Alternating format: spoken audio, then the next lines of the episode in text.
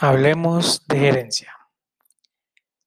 Bueno, el día de hoy vamos a hablar en este segundo episodio sobre las personas.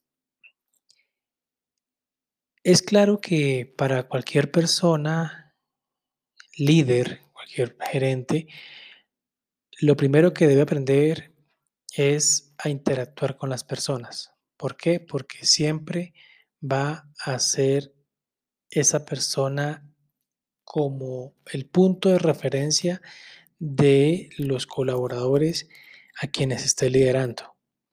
Este tema es súper clave tenerlo en cuenta porque no debemos olvidar que todas las personas somos diferentes, tal cual como lo decíamos en el primer capítulo, en el primer episodio. Todas las personas somos diferentes, todos tenemos formas de pensar diferentes, pero aún así el gerente debe tener la capacidad de no dejarse y llevar por sus, por sus sentimientos personales frente a alguien. Debe ser una persona muy objetiva a la hora de escuchar a los demás. De hecho, esa palabra escuchar tiene un significado demasiado grande porque hay que saber escuchar, hay que oír a, los, a las personas que, que el gerente lidera para que pueda entender la situación por la cual están pasando, obviamente desde el ámbito laboral. Las personas son el motor de una organización, ya sea pública, privada o una organización del hogar. Si las personas no están a gusto, no se sienten cómodas, no se sienten capacitadas, no se sienten em, retadas, no sienten que están aprendiendo. Ojo, ojo estimado gerente, porque este es un punto fundamental para que las personas se sientan a gusto en la organización y se proyecten a futuro a seguir creciendo cada día. Hay que motivar a las personas a que aprendan, a que conozcan nuevas cosas, siempre eh, instruirlas a que hay que ser cada día mejor. Obviamente, el gerente no los puede llevar cogiditos de la mano a que hagan este tipo de cosas. Debe motivarlo y facilitar las herramientas y los espacios para que las personas se desarrollen. ¿Por qué? Porque cuando una persona siente que no se está desarrollando o no ve un, crecimiento futuro en una organización, fácilmente esta persona buscará nuevos horizontes o buscará otra organización, otra empresa donde efectivamente le den esa oportunidad de aprender. ¿Sí? Obviamente hay personas que, que llegarán a su zona de confort y únicamente estarán ahí para hacer lo que les dicen que hagan, como les dicen que haga en el momento que lo deben hacer. ¿Sí? Esto no está mal, pero pues cada quien es, es libre de tomar ese tipo de decisiones. Recuerden que las decisiones se toman por cada uno de nosotros. Cada uno toma, toma decisiones todo el tiempo. Y el quedarse en una zona de confort es una decisión personal. ¿sí? Y hoy día el mundo está cambiando a una velocidad impresionante. ¿Qué quiere decir? Si las personas, si nosotros como personas nos queremos quedar haciendo siempre lo mismo, llegará el momento en que un robot llegue y haga lo que yo hago y que lo haga en un tiempo incluso menor en el que lo hace una persona. Entonces hay que tener mucho cuidado porque hay muchas, muchas cosas, muchas actividades que hoy día requieren a una persona, pero quizás en poco tiempo ya la persona para hacer esa actividad específica ya no sea necesaria. Por ende, hay que tener mucho cuidado y una visión a futuro de lo que puede llegar a ser mi trabajo. Si yo no aprendo cosas nuevas, me voy a quedar ahí. Si me quedo, la tecnología tarde o temprano hará de que mi, mi trabajo sea obsoleto o simplemente sea reemplazado. Volviendo otra vez a las personas, todos debemos ser conscientes de que un gerente debe ser una persona lo más imparcial posible. Debe ser una persona supremamente neutral. ¿sí?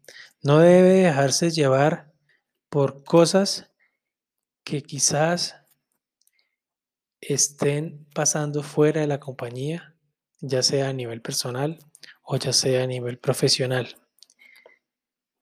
Es importante tener esto claro. Obviamente, los temas personales influyen mucho a la hora de, a la hora de definir el comportamiento de un gerente, pero una persona o un gerente que tenga la habilidad de controlar o administrar sus emociones le va a abrir muchas puertas y va a ser una persona que pocas veces se irá a equivocar.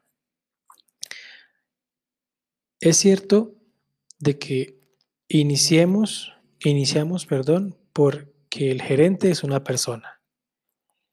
Hay un principio de respeto mutuo entre la persona que lidera y la persona que es liderada. ¿Sí? Si yo tengo respeto por mis por los subordinados o por los liderados o por los eh, seguidores o como, como se le quiera llamar, se espera que el respeto sea mutuo, sea en ambas vías. ¿Por qué? Porque si yo a las personas, si yo tengo el rol de gerente y a las personas no las trato como personas, muy seguramente con el transcurrir del tiempo se va a ir creando un ambiente poco agradable y que quizás no sea productivo para la organización. ¿Qué quiero decir? Las personas somos seres racionales, somos seres que necesitan compartir con otras personas, relacionarse con otras personas. Son, somos seres que somos sociables por naturaleza. ¿sí? Somos sociables por naturaleza. Entonces, si nosotros no tratamos bien a los subordinados, tarde o temprano llegará el momento en que esas personas creen una resistencia frente al liderazgo que se quiera tener. Recuerden de que toda acción tiene una reacción. Si yo trato a los empleados como personas, muy seguramente ellos van a reaccionar como personas. Si yo trato a, las, a los empleados, motivándolos positivamente, muy seguramente ellos van a responder de la mejor manera. Pero si yo motivo, o bueno, no le podemos llamar motivación, si yo eh, se utilizan métodos de motivación de tipo advertencia o de tipo amenaza, pues fácilmente esto va a generar una reacción negativa de la persona frente al líder. Y tarde o temprano, en cualquier momento, buscarán la opción de hacerlo caer. ¿sí? Porque hay que recordar de que en una pirámide, por debajo, están los empleados, están las personas. Y en más arriba están los líderes o las personas que tienen esa autoridad eh, delegada. Entonces hay que ser muy cuidadosos y saber que estamos dirigiendo personas. Cada líder, cada gerente tiene su propio estilo. Y la invitación es esa. Hay que desarrollar y conocer el estilo que tenga cada uno. Hay líderes que son inspiradores. Hay líderes que son líderes porque saben mucho. Otros porque inspiran confianza, porque saben hablar, porque saben tratar a las personas. ¿sí? Una persona que sepa mucho o que conoce demasiado sobre un tema específico y tiene la autoridad de líder y tiene ese poder de convencimiento para con los demás, es una persona que los demás lo van a seguir y que van a estar convencidos de que esa persona sabe lo que hace. Sí. También podemos encontrar líderes que son muy buenos hablando a las emociones de las personas. ¿Qué quiere decir esto? Se puede decir de que hay personas que hablan también específicamente a las emociones de los empleados, o en otras palabras, que dicen las palabras correctas en el momento correcto y que hacen de que las personas que están escuchando sean esos, se conviertan en seguidores de ellos por la forma en la que hablan, por la forma en que se expresan, por la forma en cómo los tratan. ¿sí? Por eso hablábamos hace un momento de que en este, en este episodio lo fundamental son las personas. Y si se valoran las personas, muy seguramente las personas estarán felices.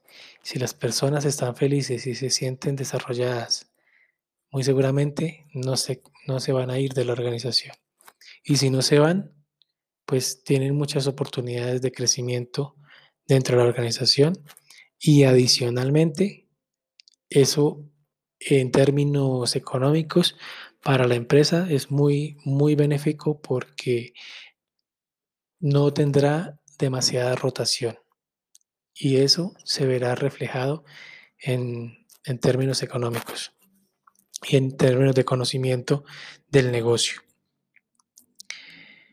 Entonces, no olvidemos que las personas son el centro de todo. Hay que tener en cuenta, y vuelve, vuelve lo recalco, que las, los líderes deben ser personas que aprenden siempre. Todo el tiempo debemos estar aprendiendo. Al igual que si hoy día yo soy un empleado o yo soy un líder, hay que aprender, hay que siempre estar aprendiendo, porque tarde o temprano nos llegará esa oportunidad y tenemos que estar listos. Listos para emprender ese camino, que no es fácil. Es un camino de responsabilidad. Hay que ser una persona muy consciente de lo que se está haciendo. Hay que tener mucha, mucha cautela a la hora de tomar decisiones, pero tomarlas en el momento exacto y cuando son necesarios. ¿Qué pasa? Eh, a la hora de tomar decisiones, sobre todo con personas, cuando estamos enfocados a las personas, hay que tener temple para tomar decisiones. ¿sí? Recuerden que una de las funciones principales del gerente, por si de pronto se les pasó en el episodio anterior, es la toma de decisiones permanentemente. ¿sí?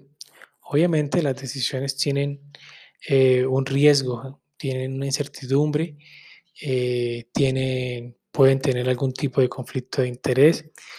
Eh, hay que tener muy presente de que todo esto se mitiga en base al conocimiento. Pero en relación a las personas, cuando sea necesario tomar alguna decisión positiva o negativa frente a una persona específica por una acción que haya cometido o que haya, eh, donde se haya equivocado o por el contrario, donde haya ocasión o haya la necesidad de felicitar a esa persona, hay que hacerlo. Y nunca olvidar un principio muy importante. Premiar en público y corregir en privado. Porque eso dará confianza, dará eh, motivación a todo el equipo de que serán reconocidos, serán, em, sus esfuerzos serán públicos para con los demás.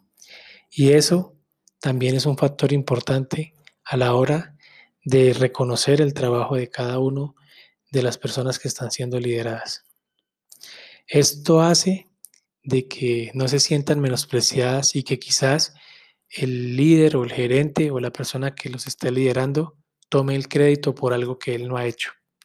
Que eh, si bien es cierto, será el gerente, será el líder, será el jefe, pero muchas veces quienes hacen el trabajo, bueno, muchas veces no, la mayoría de veces quienes hacen realmente el trabajo son las personas que se lideran. Entonces, ¿qué mejor que darle la oportunidad a la persona que conoce o que hizo cierta actividad de que la exponga? Y el gerente debe ser esa persona que deba aprovechar esos momentos para que los demás brillen. Hay que recordar de que un líder o un gerente debe hacer de que sus subordinados, sus empleados brillen con luz propia, que ellos se, sean los que hagan mover toda el área, toda, lo, toda, toda la, el área que está liderando esta persona. Un gerente o un líder que no tenga la capacidad o que no crea en sus empleados, tarde o temprano será un líder que quedará sin nadie a quien liderar, ya sea porque eh, los resultados no lo apoyan, obviamente porque recordemos, estamos liderando personas y si las personas no están a gusto, hay que, hay que tener cuidado con esto porque tarde o temprano podría ser eh,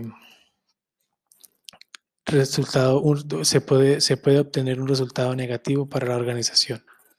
Y si la organización no tiene resultados positivos, pues al primero que ponen en la mirada es a los, a los gerentes, a los líderes. Entonces hay que tener mucho, mucho, mucho cuidado con esto. Bueno, hasta aquí el siguiente, el segundo episodio. Los esperamos en una próxima ocasión.